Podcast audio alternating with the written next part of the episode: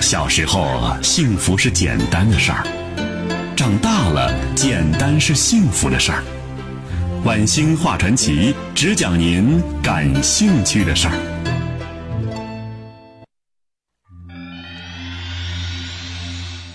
有一本老书啊，叫《世说新语》，这里面呢曾经记载一个故事：石崇的厕所修的华美绝伦，准备了各种香水。还有香帕、香膏给客人洗手洗脸。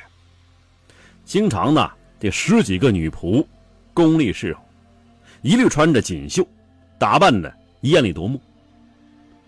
列队士兵呢，要排队上厕所。客人上过厕所之后呢，这些婢女要客人呢把身上的衣服要脱下来，干嘛呀？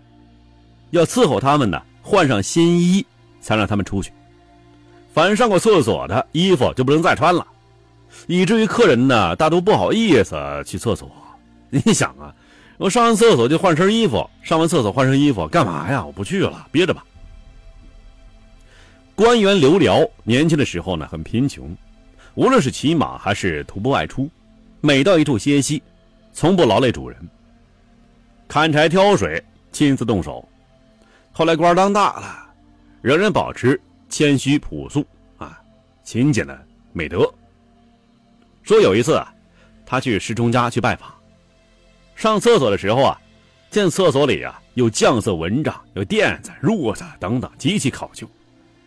还有婢女捧着香袋来伺候，忙退出来说呀：“啊对不起，对不起，我错进了你的内室了。”石崇说呀：“那不是内室，那是厕所。”刘瑶说：“呀，我享受不了这个，我退出，我退出。”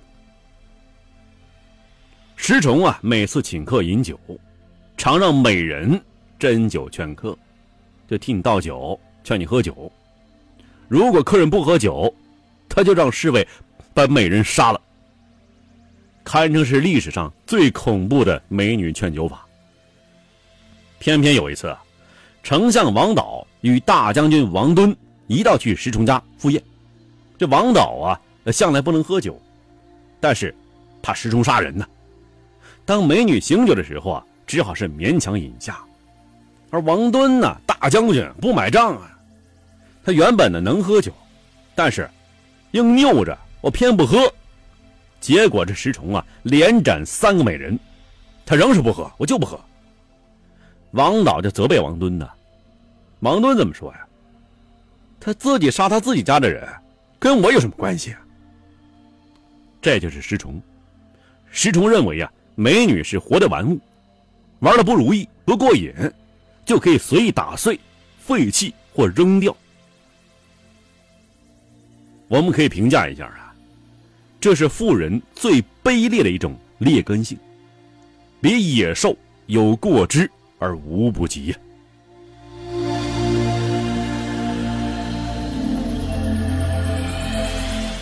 乱七八糟的魏晋南北朝，下面说一说啊，一个投错胎的诗人。有这样一首诗，我相信你肯定肯定听说过：“烟笼寒水月笼沙，夜泊秦淮近酒家。商女不知亡国恨，隔江犹唱后庭花。”没错啊，这有些人呢，生在帝王家，真是投错胎了。便如陈叔宝，若长在平民或者是贵族之家呀，肯定是后世留名的文学家、诗人。可惜，出身是无法选择的。这陈叔宝呢，陈朝的末代皇帝。这个陈朝啊，虽然是仅存三十二年，但是在这期间呢，应该说在陈叔宝即位前的二十来年。算得上是南朝百姓的好时光，战乱较少，经济发展，几代皇帝虽未开创盛世，好歹呀也做了一段皇帝所能做的好事情。陈叔宝即位之时，二十九岁了。虽则如此，登大位的时候还不安全，他弟弟呀早有篡位之心。趁叔宝老父灵前哭泣之时，一刀砍在脖子上。好家伙，幸亏啊，这一刀啊劲儿不太大。这刀啊没砍深，还能在左右的护卫之下逃走。不像以前的南朝那么多小皇帝啊，陈叔宝年纪这么大了，朝内又没有一心强烈的权臣，他能够自作主张，由性子乱来，而且是一改祖父节约之风，穷奢极欲，住好吃好玩好穿好写好诗，没经历过贤子的败家子儿啊，专给他的师友们做好官说句实话。大臣们呢？说句直话，你就滚远些吧，不喜欢你。才子自然想风流啊，更何况他条件如此之好，带着贵妃张丽华玩的不亦乐乎啊，宠幸有加，信任极致。这张丽华也不是花瓶啊，相貌又好，人又聪明，世交而纵，干预朝政，收受贿赂，替人说相。当然了。不要有货啊，就往红颜身上推。如果不是陈叔宝啊，本来就不是做皇帝的料，他张丽华怎能出头呢？就这么胡搞乱搞的，竟与战功卓著的老将萧摩诃和年轻美貌的续弦私通了，也该着亡国。随军南下，陈叔宝屡失战机，等到随军大致健康。群臣做鸟兽散，什么办法呢？群臣劝他呀：“你呀，应该穿正装到正殿去，等着北兵来抓，好歹保存你皇帝尊严。”他说什么呢？我不，我自有办法。什么办法呢？我们在高中的时候啊，我们都学过，在历史书上啊，都提到过。啊这位陈叔宝，带着最宠爱的两位贵妃，包括张丽华，躲在井里，一口枯井里啊！到现在我还想啊，这井怎么没水呢？被俘之后十六年，五十二岁的陈叔宝在洛阳病死，被追赠大将军，谥号杨，就隋炀帝那个杨。至于嫔妃们、宠妃们呢，早在陈亡之前。就被当成祸胎，砍了脑袋了。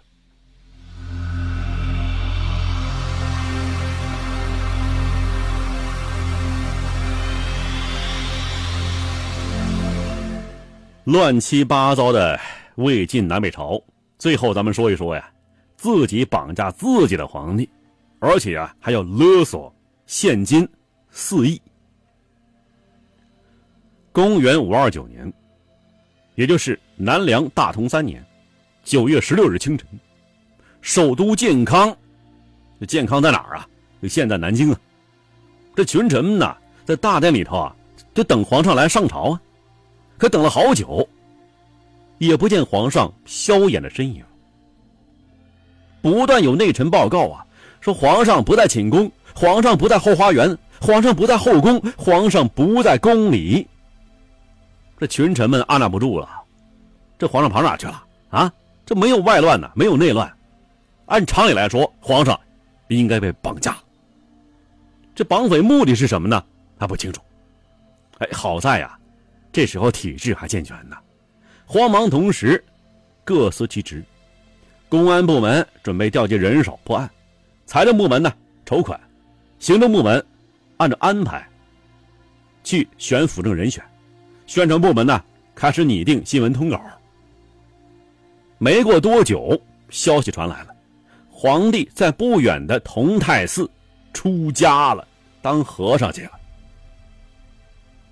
这个消息啊，不是什么晴天霹雳，臣子们啊，这事儿遇得多了，有工作经验了。两年以前，皇帝就曾经在这儿同泰寺出家了，做了三天和尚，又回来了，一笑而过，得了吧。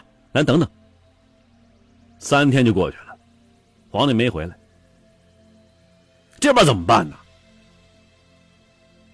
没想到啊，这萧衍，这位皇帝啊，提出一个要求，要回去可以，拿一亿赎金来，在这儿啊，我们需要补充一下啊，这南北朝的时候啊，一钱的购买力，大约相当于现在一块钱人民币，一亿赎金，一亿人民币呀。